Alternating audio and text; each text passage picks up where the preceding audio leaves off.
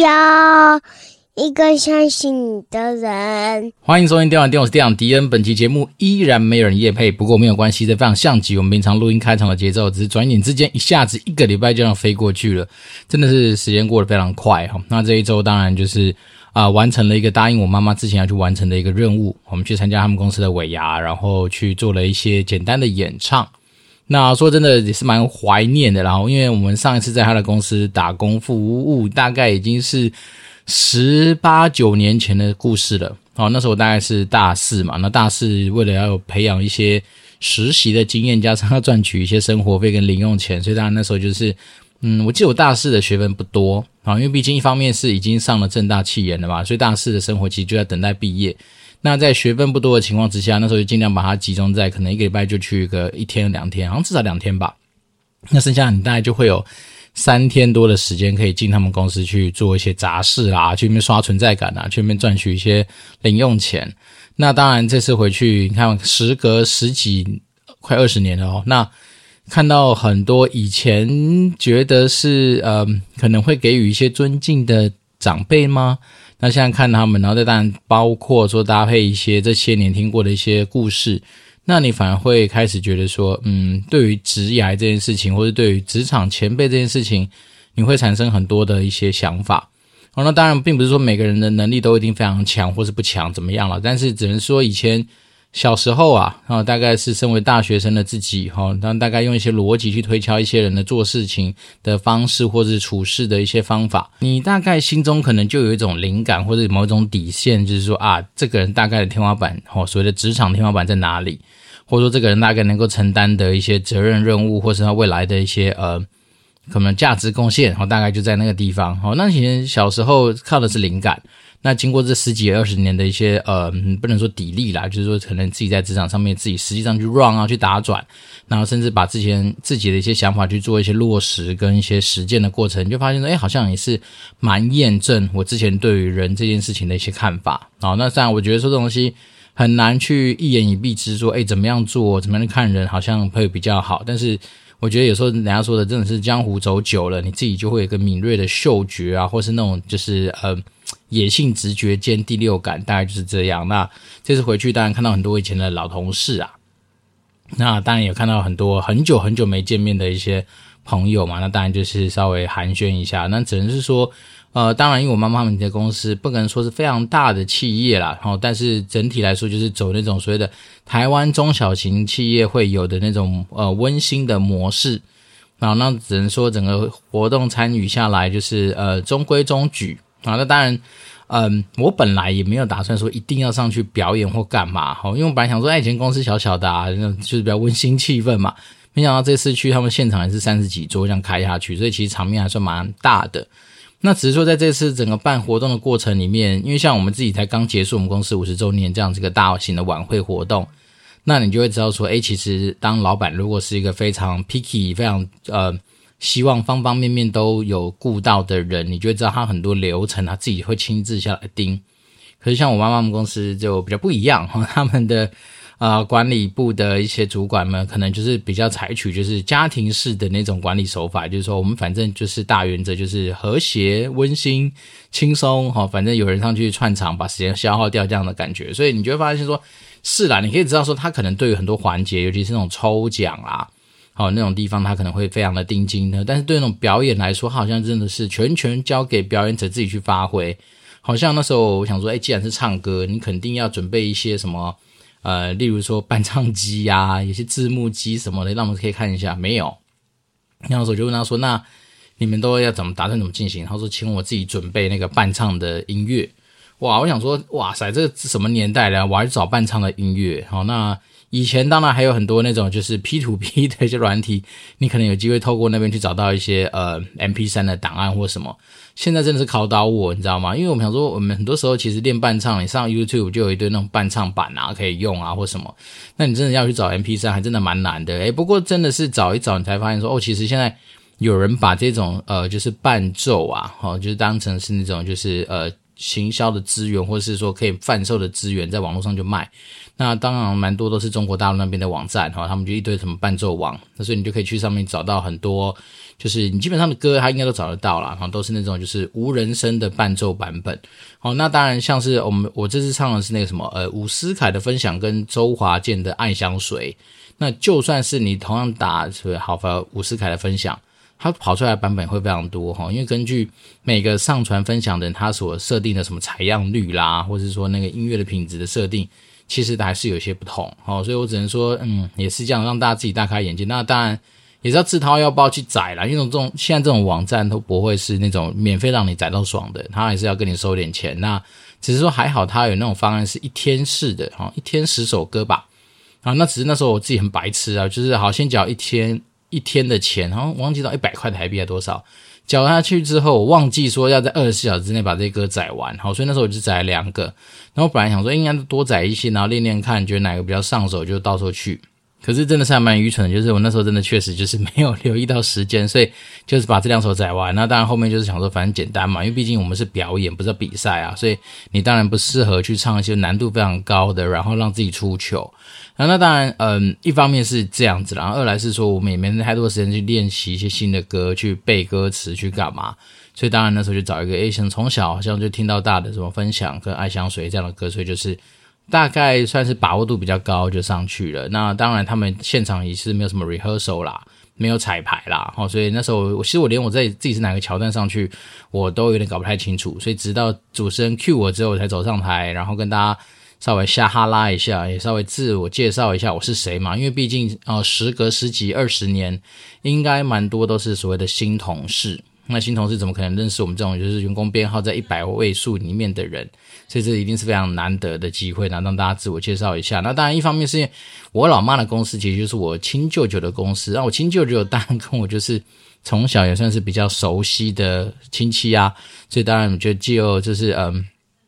比较不一样的关系，所以我就比较能够去亏他一下。好，因为我想以我舅舅的身份，好像在他们公司挂董事长吧，以他这样的身份，他当然在呃他们整个公司里面是有一定的一个呃威严度，然后或者有点距离感，所以通常来说，大家可能有些东西，也许是敢怒不敢言，或者说真的是不好意思去想说要不要去。调侃他或干嘛？但是因为毕竟我身为他的外甥嘛，那本来就是比较熟悉的亲戚。那再来是这一次有个事情，因为你就是被他儿子搞到，就我表弟啦，很有趣。是他本来跟我讲好说，诶，能够一起上去表演，因为人家毕竟也都是这种得奖歌手哈。他以前自己想要当艺人，然后他在学校也都是有得奖的人，然后本来想说找他一起唱，这样子轻轻松松。没想到他给我跑去滑雪啊，竟然被他这样子给处理，然后当然就是不要不客气的。跟我舅舅做一些玩笑上面的互动啦，哈，那当然，我觉得反正整体来说，嗯，一种非常温馨的气氛在他们的公司尾牙这样参与过，那还好这次没有走音，也还好没有忘词，也还好就这样顺顺利利的结束。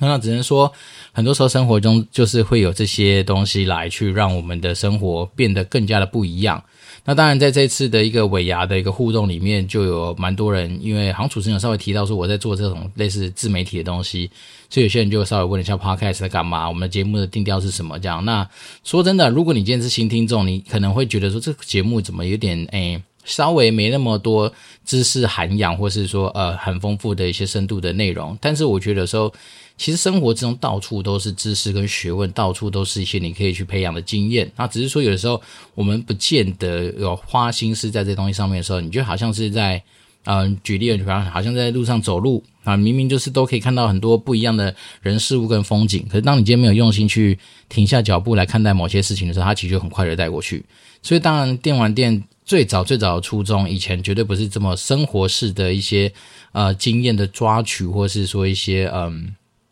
职场面上上面的一些灵感的累积，最早当然我们还是希望说能够跟大家讲一些电玩世界的故事嘛，哈，因为一方面是因为我们以前就是个电玩人，那时候我还在做呃暴雪的 PM 的时候来开创了这个节目，所以那时候当然不敢说一定会去爆料，所以大家如果去留意说哦，我们以前那电玩店前面的集数，在我还在暴雪的那个时候，我在做节目。呃的说明的时候，在最下面其实都会加上警语，就是说这些所有的言论内容都是我个人的意见表达，哈，不代表暴雪的立场，也不代表说是怎么样的东西。所以以前是非常小心的，而且当然暴雪本来就是这个品牌、这个公司，它对于很多的公关操作呢有他们一定的规范，所以当然那时候还是一个呃暴雪打工仔的时候，当然自然很多东西就不太敢说，哎。明目张胆的讲得太明白，even 说你在里面已经知道一些状况，或者说得到一些不平等的待遇，例如说啊，可能有些台湾的活动被呃澳洲人给阉割啦，或者说台湾的东西被总部打枪啊，但是你不能讲太明白嘛，所以那时候当然就是有这样的时空背景啊，但只是说走久了，我们讲说既然。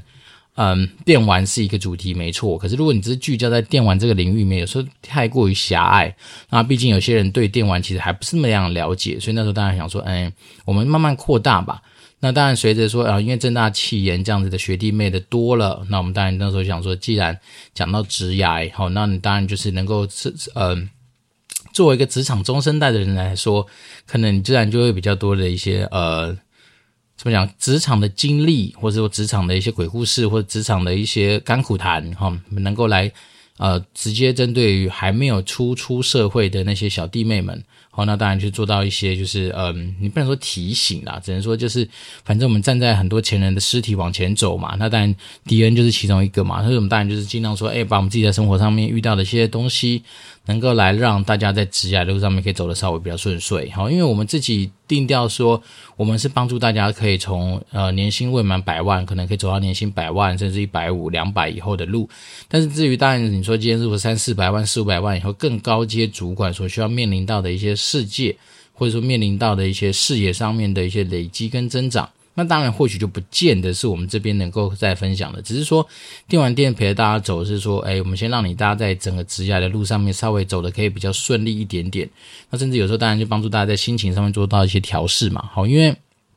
真真的是说，人贵自知这件事情讲来很简单，好，但是真的能够认知到这件事情呢，真的能够去实践的人其实不多，好，因为往往人都知道说，诶，我好像要去了解我自己，诶，我好像自己是怎么样的人，但是往往其实都只是那个很片段，还没有深刻去认知到自己的不足的地方。好像我自己是，你要说运气好或不好啦，反正我们很早就知道说，我们可能没有长相。没办法靠颜值吃饭，好，所以当然我就会觉得说，如果能够避开所谓的呃需要大家 focus 在外表、focus 在外部形象这件事情上面的东西，我就把它给弱化。那这东西虽然说有时候嘴巴上讲出来，大家有时候在我在开玩笑啊，或者说很多人在那边讲一些说啊，你的不会啊，你还是什么啊，早餐店的阿姨总是会说你是帅哥嘛，好，类似这样的东西。但是其实你会知道说，这种东西是比较来的。好，当我们今天自己知道说哦，可能我们如果好，有些人他就会放错重点嘛，比如说。呃，他不自知，所以他就觉得说，其实他还是每个东西都要达到个至少个六十分、七十分。可对我来讲，我就会觉得说，反正我们本来这怎么样做，就算我们把自己弄成六十分、七十分的外表，其实你还是远远输于那些本来天生一掉下来就是九十五分的那些人。所以我当然就会转换我自己努力的方向，例如说，我不把心思花在什么装、穿着、打扮，或者说很多有的没的一些外表的一些呃准备，我可能维持一个基本盘，好，也许。啊，也许三四十分、四五十分就好，就是不让大家觉得邋遢，让大家不会觉得讨厌，不会让大家觉得说，哎，很很排斥这个人。那我觉得基本上我就已经做到我该做的样子。那接下来我可能就会透过说，也许是把时间心力花在自己的沟通啊。表达事情的的练习上面啊，或者对事情的一些看法跟想法的一些抒发跟表达，那这些东西当然我觉得有时候人家讲的也是没错啦。当时间在哪里，你的成就，哎，我们现在也没什么成就，但是至少你会知道你的成果在哪边嘛。所以大概是这样子的感觉，我就会发现说，其实如果我早点知道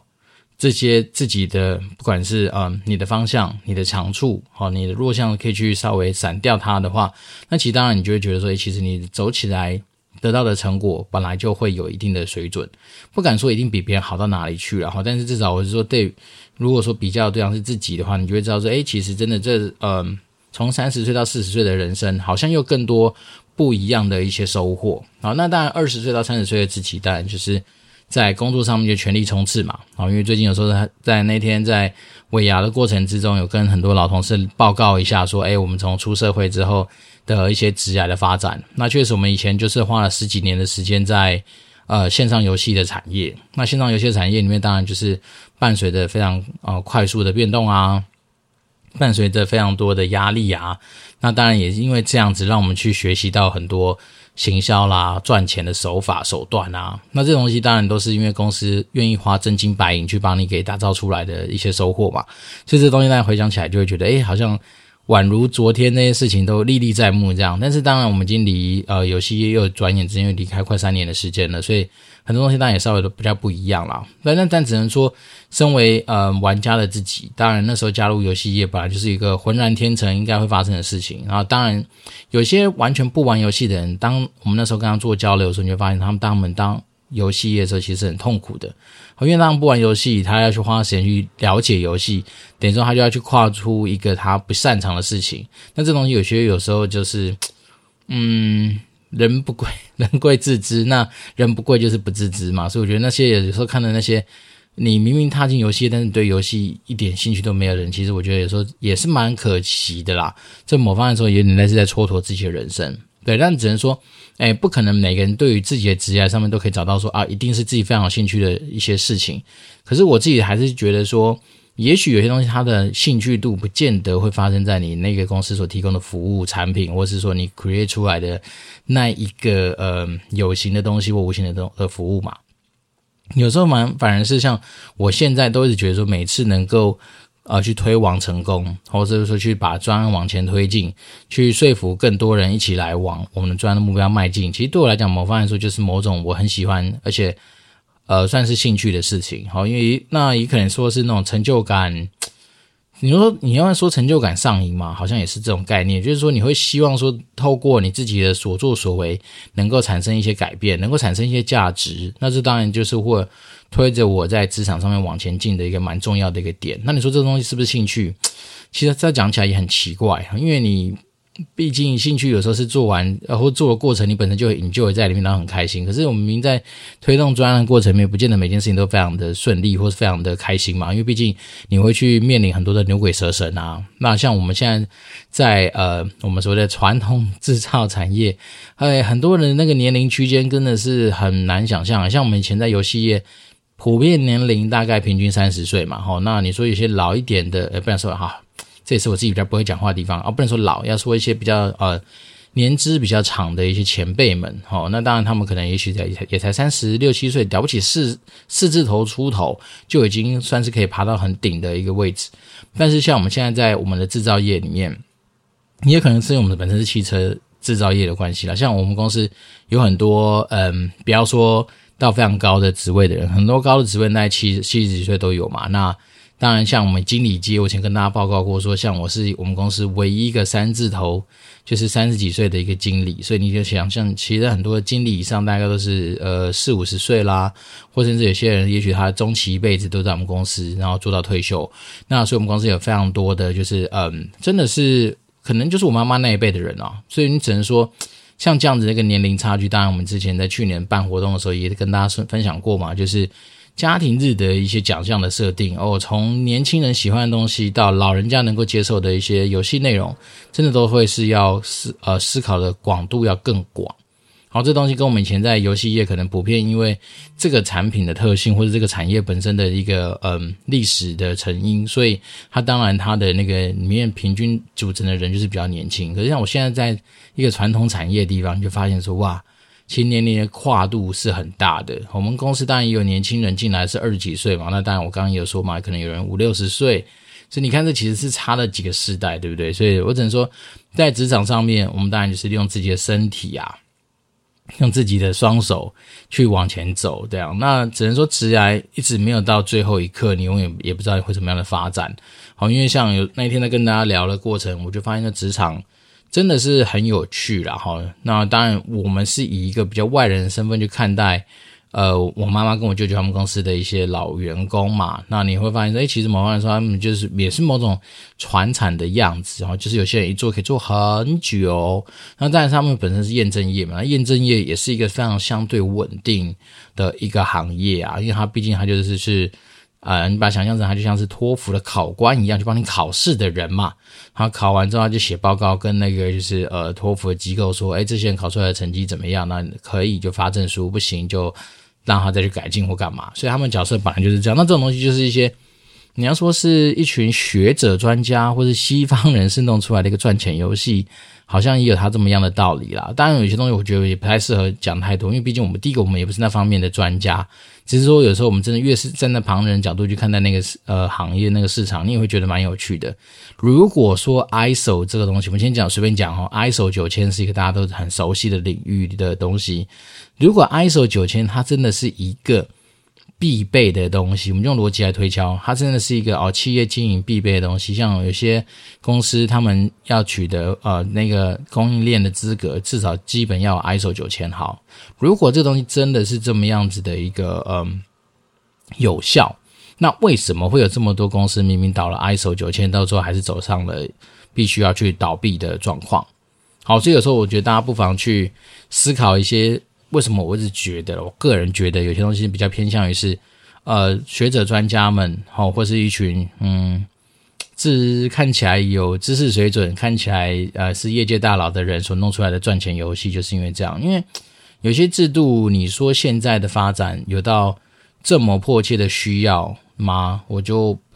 存疑啦。啊，尤其是我们自己在那个外人的看待一些事情的时候，你就会觉得说，哎，他们那个行业有些东西。真的会让我产生很多的疑问，就是说你明明就是如果认真的去照他们里面所定义的工作事项，然后那些条文所记载的注意事项，或者那些条条文所规范的一些东西去执行很多事情的话，理论上你们公司应该不太会有太大的问题。但你会说啊？有些人当然会就找理由说啊，推给大环境嘛，因为大环境不好啊，你像遇到疫情，对不对？水岸第一排旅游业死掉多少了，对不对？那你说他们这中间有没有有个通过 ISO 九千认证的公司？一定有啊。那为什么他们打掉啊？就大环境啊。可是有时候我就觉得说，嗯，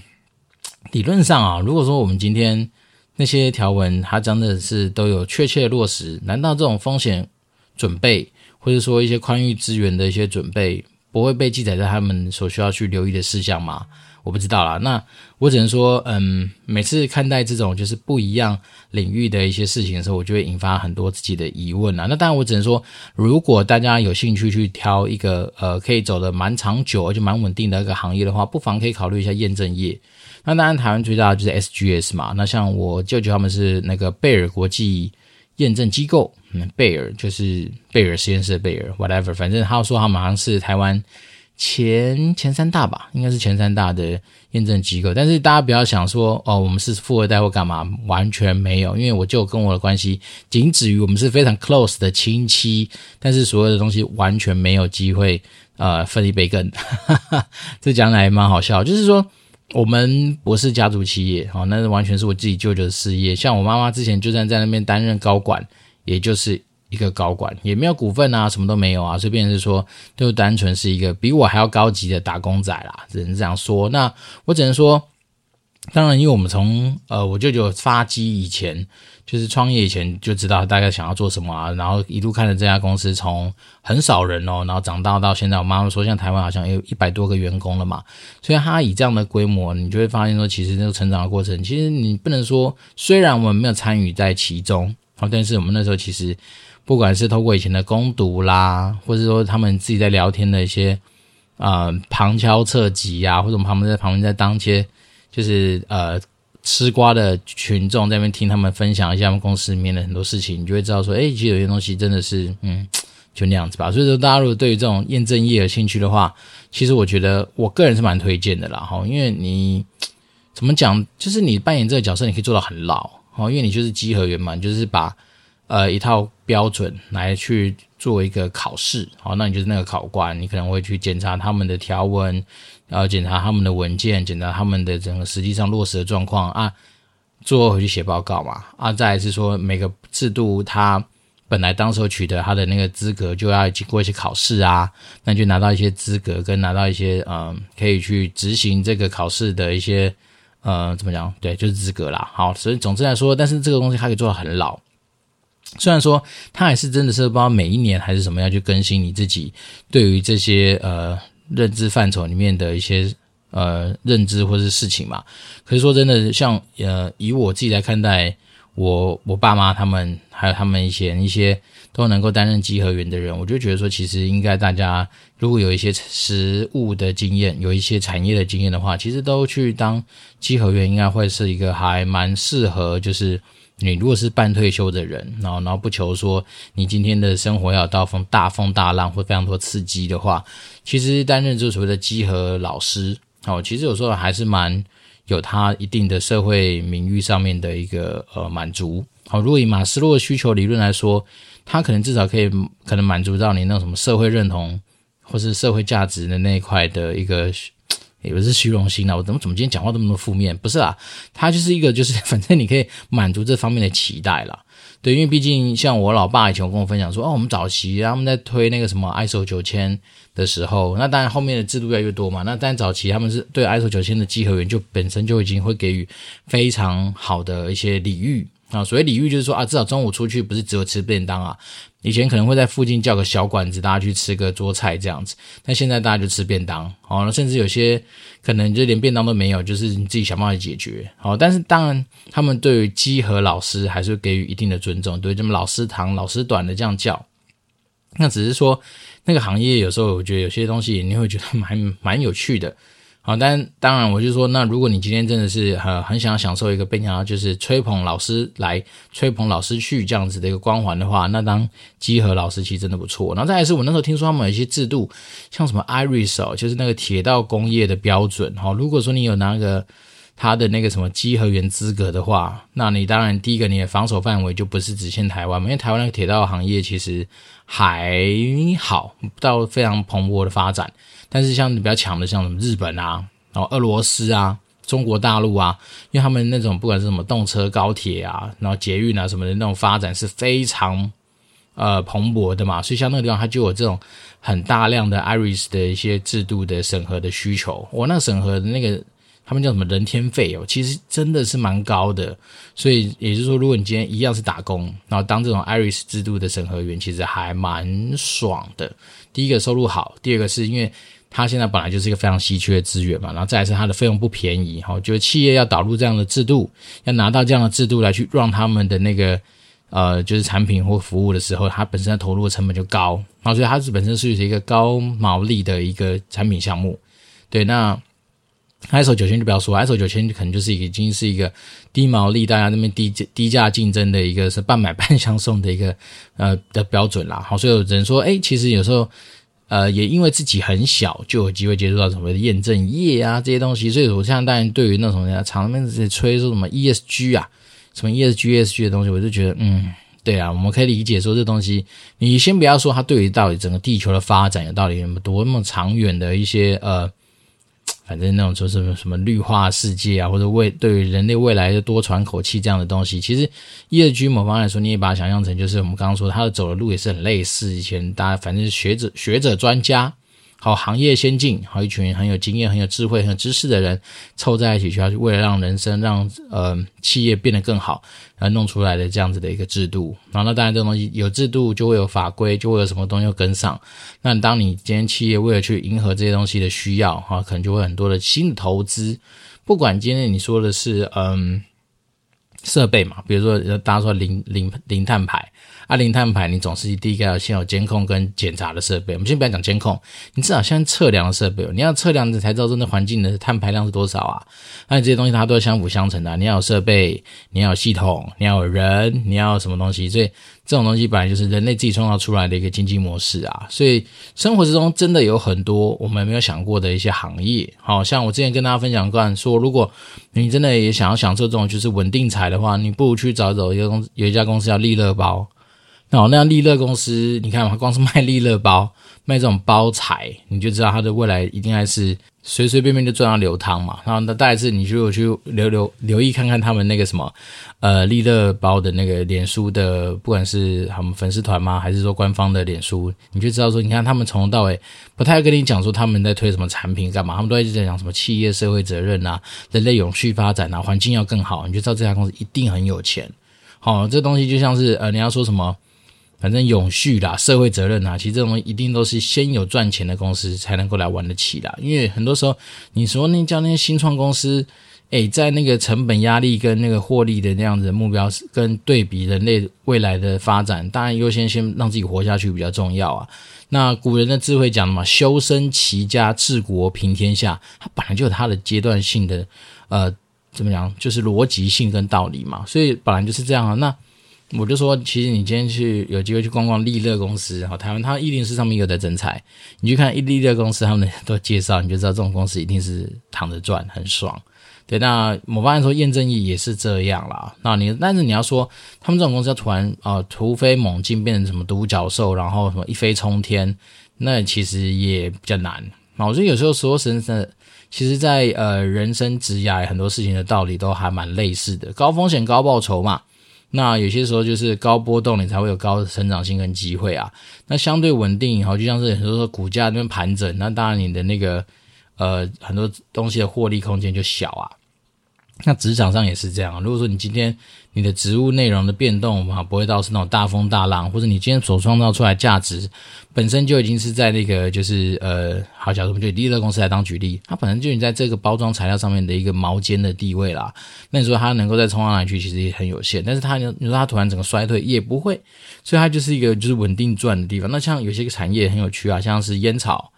酒商，哦，对，他那本都是一些很特殊的一个领域嘛。那当然以后就再跟大家做这些分享喽。好了，那不管怎么样，我们今天又是没有新的听众留言，对，那蛮有趣的，就是转眼之间哦，每个礼拜就是这样过。那下一个礼拜还是会把握在过年前有时间，会把我们想到的一些灵感来做一些记录啦。好，那当然，如果说我们今天呃，因为上礼拜有兴趣参加了。就是一个新的场合，认识了一些新的朋友，又推广了一下我们的新小节目。那如果说我们今天新的听众哈，比如说对于敌人不太认识，那或者说对于敌人讲的一些内容有些呃疑惑啊，或者说希望哪些主题可以来作为呃之后几集的一些主轴的话，那当然还是希望透大家可以透过。Apple Podcast 五星留言给我，那我们当然就会竭诚的帮大家去做一些服务。那秉持着我们所谓的不藏私分享的这样的精神，持续把我们自己在生活之中所看到的一些内容大小事，然后当然一方面也是非常感谢我们持续有给我们赞助的大神，